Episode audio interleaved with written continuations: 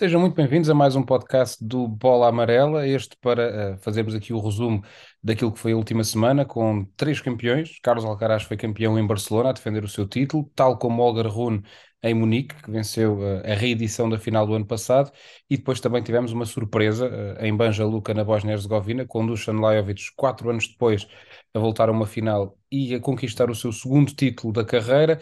No circuito feminino tivemos uh, Iga Swiatek a voltar uh, à ação e, contudo, ao vencer o torneio de Estugarda, mas focamos-nos já uh, em Barcelona, Nuno, com Alcaraz a conseguir essa, essa grande caminhada, que começou com uma vitória contra o Nuno Borges e acaba de forma, uh, eu diria que arrasadora contra o Stefanos Tsitsipas. Foi mais uma semana convincente que mostra que, que Alcaraz é o homem a bater agora durante a temporada Terra Batida. Uh, sim, eu, eu creio que sim, e, e até porque o mais impressionante é que ele não pareceu, mas voltou de lesão. É certo que foi uma paragem curta, mas uh, ele de facto, esse tem sido o grande problema dele, as lesões.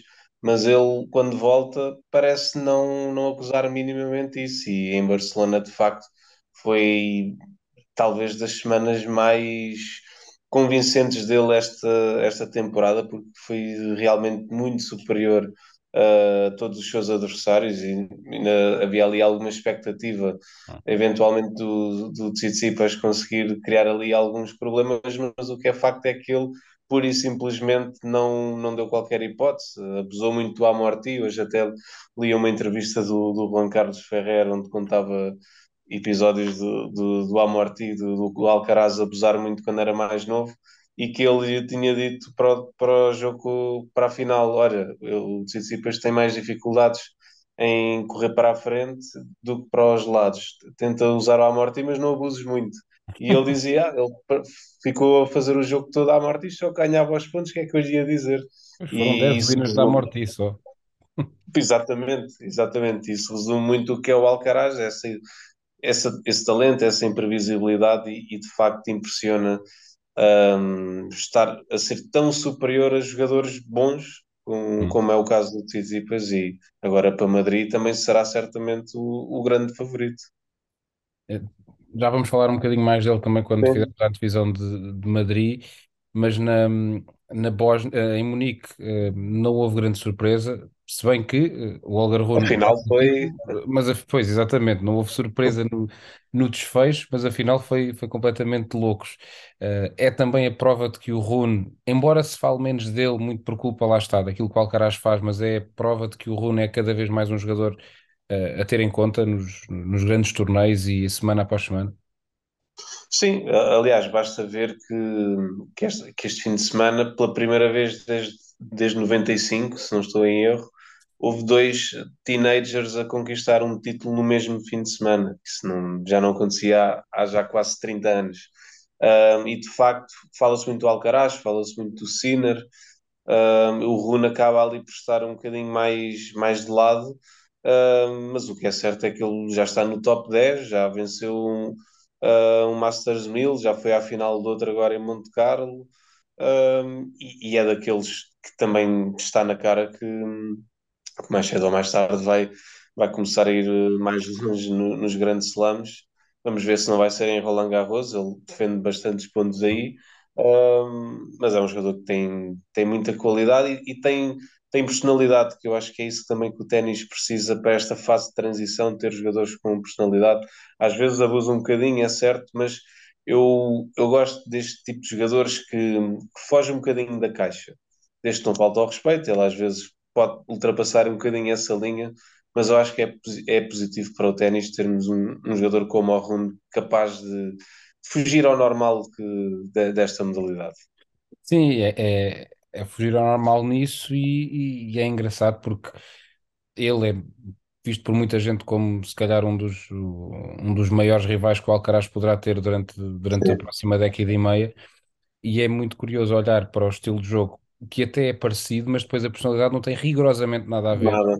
são polos completamente distintos mas é interessante isso, ver como é que, como é que vão, vão estar aqui os dois, porque nós começamos a ver, e por exemplo, eu, eu no discurso do Tsitsipas na, na final de Barcelona, já se viu uma mudança do, do Tsitsipas em relação ao Alcaraz, que foi de se mostrar completamente rendido e quase a dizer, pronto, estás num patamar, nós somos mais velhos, estamos noutro, tu és o exemplo para nós, E, e- e durante a final, na segundo, no segundo set, o Tsitsipas, a certa altura, desistiu, porque percebeu que não conseguia fazer nada. E eu acho que o Rune nunca vamos ver a, a- uma coisa dessas, porque ele vai sempre achar que é o melhor, e não digo isto de forma negativa. Eh, eu acho que, lá está, ele precisa ter isto, ele, também é preciso ter esta. Ele motiva-se assim. É, motiva-se assim. E eu acho que o grande encontro que, que se calhar as pessoas querem ver agora, se calhar até já passou a vontade de ver um Djokovic Alcaraz, porque há esta, esta questão do Djokovic. Eu acho que há muita gente que quer ver no pico da forma o Alcaraz com o Rune para ver o que é que acontece. Sim, e eu, eu acho que também será interessante. Gostava, aí gostava mesmo que o Rune estivesse num daqueles dias meio variado da cabeça para ver também como é que o Alcaraz vai, Sim. vai lidar com a situação, porque de facto isso mexe, viu-se com o Sinner em Monte Carlo, que se mexeu claramente com ele. Ahm, e, e é e isso sem dúvida que será muito interessante. Pode ser que aconteça em Madrid, vamos ver. Sim, sim, até porque o Alcaraz ainda não teve nenhum, nenhum adversário desses meio loucos como o Kyrgios, Sim, sim, isso também era que tenha levado à, lou- que o tenha levado à loucura. Houve, houve, caminho, houve um caminho para isso do Tsitsipas com ele o ano passado em Barcelona e aí mexeu, mexeu com ele. Mas também, mas vai ser interessante ver como é que, como é que ele vai lidar com uma questão dessas.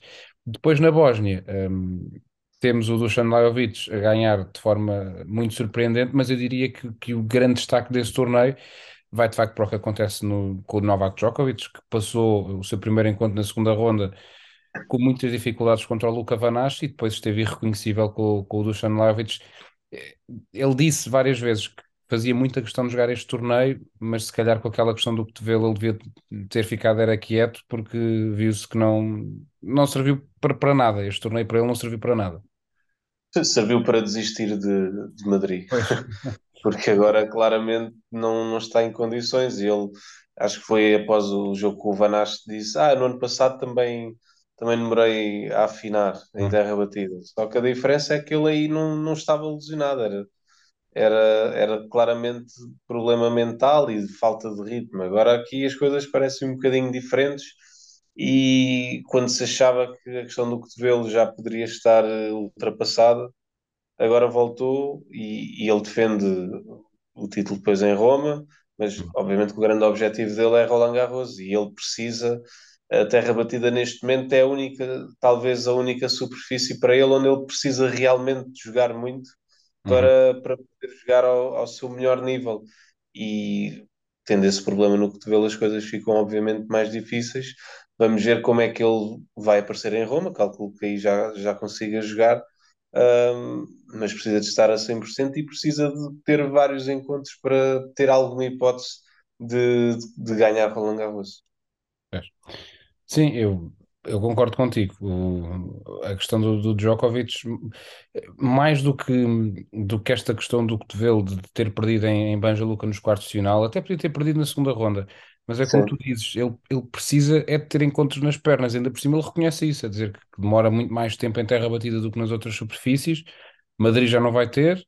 Vamos ver Roma, eu também acredito que ele há de jogar Roma, até porque ainda falta algum tempo até ao, ao torneio de Roma, agora com este formato novo mas, mas já complica um bocadinho hum, para o ver a chegar ao Roland Garros, porque eu, eu acho, e também vou-te perguntar em relação a isto em, sobre isto em relação ao Nadal, eu acho que neste momento o Alcaraz é de facto o favorito de forma clara a vencer Roland Garros e eh, as pessoas podem dizer que, que estou a cair outra vez naquele erro de colocar de parte o, o Nadal, mas eh, este ano parece-me diferente, porque o Djokovic hum, ainda não conseguiu ganhar o ritmo na terra e só vai fazer ter um torneio para isso. E o Nadal, ninguém sabe o que é que se passa com ele. Pois. as dúvidas vão sendo cada vez maiores e eu acho que se calhar já não é assim tão descabido eh, pensar que se calhar chega a Roland Garros sem, sem, sem jogar nada ou só a jogar Roma e se for esse o caso, mesmo que ele faça de Paris a sua casa e de Roland Garros o torneio que é dele, eu acho que mesmo assim pode ser curto para alguém que esteve parado durante tanto tempo. Sim, eh, para já, se ele for a, a Roma jogar, e esperemos, esperemos que sim, mui- não acredito sinceramente que ele chegue sequer à, à segunda semana de Roma.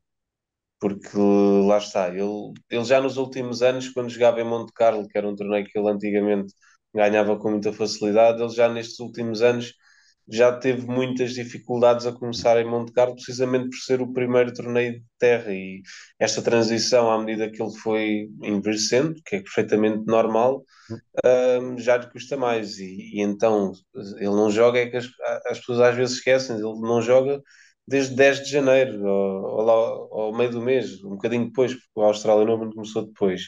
Ele não joga há, há mais de 4 meses, que é bastante tempo, e vai agora também fazer anos em junho, mais um ano nas pernas, mais um ano em cima. Uh, realmente, o, o Tony Nadal também dizia uma coisa interessante que era uh, o Nadal, o Rafa, a partir do momento em que chega à segunda semana de um grande slam, já é favorito. Eu, eu de certa forma concordo com, com essa declaração, porque significa que ele pelo menos já ganhou três encontros, ou quatro. Uh, só que aqui é um pouco diferente e tu de facto olhas para o Alcaraz e o nível dele parece muito acima de todos os outros neste momento, uh, com exceção talvez do, do, do Rune, que não, mas lá está, é, é, mais num dia bom, pode ser que a coisa dê, num dia muito bom. O Sinner também já se sabe contra o Alcaraz, sobe sempre e leva sempre o nível, mas no modo geral ele parece estar muito acima Uh, então, do Djokovic nesta fase, nem, nem há comparação. Vamos ver agora depois. Também um grande slam é um grande slam e nós sabemos que, que o Djokovic e o Nadal conseguem sempre uh, dar um passo em frente. Então, em Roland Garros, o Nadal mais especial é para ele. Mas acho muito difícil também. É, é, é eu, é, eu, vejo, eu vejo da mesma maneira que tu, porque eu acho que a idade, obviamente, tem de pesar para os dois e, e obviamente, não estão a ficar mais novos porque a questão agora, tanto com o Djokovic como o Nadal, já não se está a falar só de ritmo, já é mesmo de questões físicas. Um, e se eles estivessem a jogar, mesmo que a perder, era diferente. Era diferente. Agora, eu entendo o que o Tony Nadal diz. A minha questão é se o, Nadal, se o Nadal consegue chegar à segunda semana de Roland Garros. Pois. A minha depende, questão do, lá está, depende do sorteio, mas há, há jogadores muito perigosos que podem perfeitamente derrotar. Sim, há, há, jogadores, vários jogadores em terra batida que ele apanhando na primeira ronda uh, podem dar muito trabalho. Agora, vendo aqui rapidamente, por exemplo, neste momento, não seria cabeça de série o, o, o Alejandro Davidovich, o Girilé. Mesmo ele pode não ser cabeça de série, não é? Pois, ainda mais isso, ainda mais isso. Portanto, isto pode ser tudo uma, uma grande confusão para o, para o Rafa. Um, e, e, aquele vídeo que ele faz do Masters Build de Madrid a anunciar que não vai, a maneira como ele fala no vídeo, eu acho que é de facto preocupante, porque tu aí notas que ele está meio desorientado, diz bem, não sabe 6 ou 8 semanas, já vai em 14. Eu acho, sabes que eu acho que ele, ainda por cima viveu essa situação tão perto no fim, eu acho que ele está a começar a ter medo de acabar como o Federer. De não conseguir jogar, não conseguir voltar a jogar como deve ser. E então eh, eventualmente ter acabado um, um jogo meio inventado para, para se despedir. Eu acho que não vai acontecer literalmente isso, ele ainda vai tentar, mas eu acho que ele começa na cabeça dele a pensar que isto se calhar não vai dar para voltar como deve ser. Sim, eu, eu, não, eu não sou especialista em, em questões físicas nem nada do género, mas acho estranho uma lesão abdominal demorar tanto tempo a, a ser resolvida. Tem de, tem de haver algo, algo mais que tem de haver algo que nós não sabemos, porque de facto é muito. E ele já teve algumas lesões abdominais e nunca demorou tanto tempo a, a resolver como, como estas. Lá está, pode ser a questão da idade, que agora é tudo diferente, pois. Mas de facto é muito estranho. E, e, e como tu dizias, a, a, própria expressão do Nadal demonstra, demonstra muita, muita preocupação porque ele está a começar a ver o tempo a passar e, e, a sentir que se calhar pode nunca mais conseguir jogar a 100%, porque falavas no Federer, mesmo quando ele ainda voltou ali em 2021, uhum. Já nunca mais foi, foi a 100% e, e notou-se que depois em Wimbledon acabou por ser, uh, acabou quase a jogar com um joelho e mesmo assim não foi aos quartos. E, e o Nadal se calhar começa a, também a ter esse receio. Bem, vamos, é uma situação que obviamente é, é- vamos acompanhar. Agora mesmo antes de, de terminarmos, damos aqui só um saltinho ao, ao ténis feminino, porque tivemos um, um WTA 500 quase por ser um grande slam em, em Stuttgart e a, a Iga Swiatek, que não jogava desde a final de Indian Wells, voltou com tudo à sua terra batida. uh, bateu a Arina Sabalenka na final uh, em dois sets. O que eu te pergunto é se há alguém que possa ganhar a Iga e que possa travar a Iga em terra batida. É, eu, eu achava que, que a Jabbar podia ser hum. eventualmente uma a dar um bocadinho de luta, digamos, porque neste caso é, é mais quem é que pode dar luta Sviatek em terra batida. Uh, eu acho, acho muito difícil, sinceramente, porque ela realmente uh, está a jogar naquela superfície. É, acho que não sei se foste tu ou o Zé que já, já fizeram a comparação, quase que parece como era o Nadal há alguns tempos na, também a jogar em terra, porque de facto é uma superioridade muito grande para as outras e a Sabalenka que estava a fazer uma grande semana, está a fazer uma grande época e chega à final e por isso simplesmente não consegue fazer nada contra uma jogadora que realmente se percebe que está muito acima a jogar na, na terra batida, por isso eu acho que em condições normais, se ela estiver bem fisicamente, a vizinha se só, possivelmente só voltar a perder um, um encontro em julho. É bem possível, é bem possível que assim seja. Nuno, olha, obrigado uh, por ter estado aqui também na, a fazermos este, este rescaldo, a lançar um bocadinho Madrid. Nós vamos voltar uh, no início da próxima semana já com o Zé de volta. Ele está em Madrid agora neste momento a preparar o, a preparar o arranque do torneio como deve ser. E uh, bem.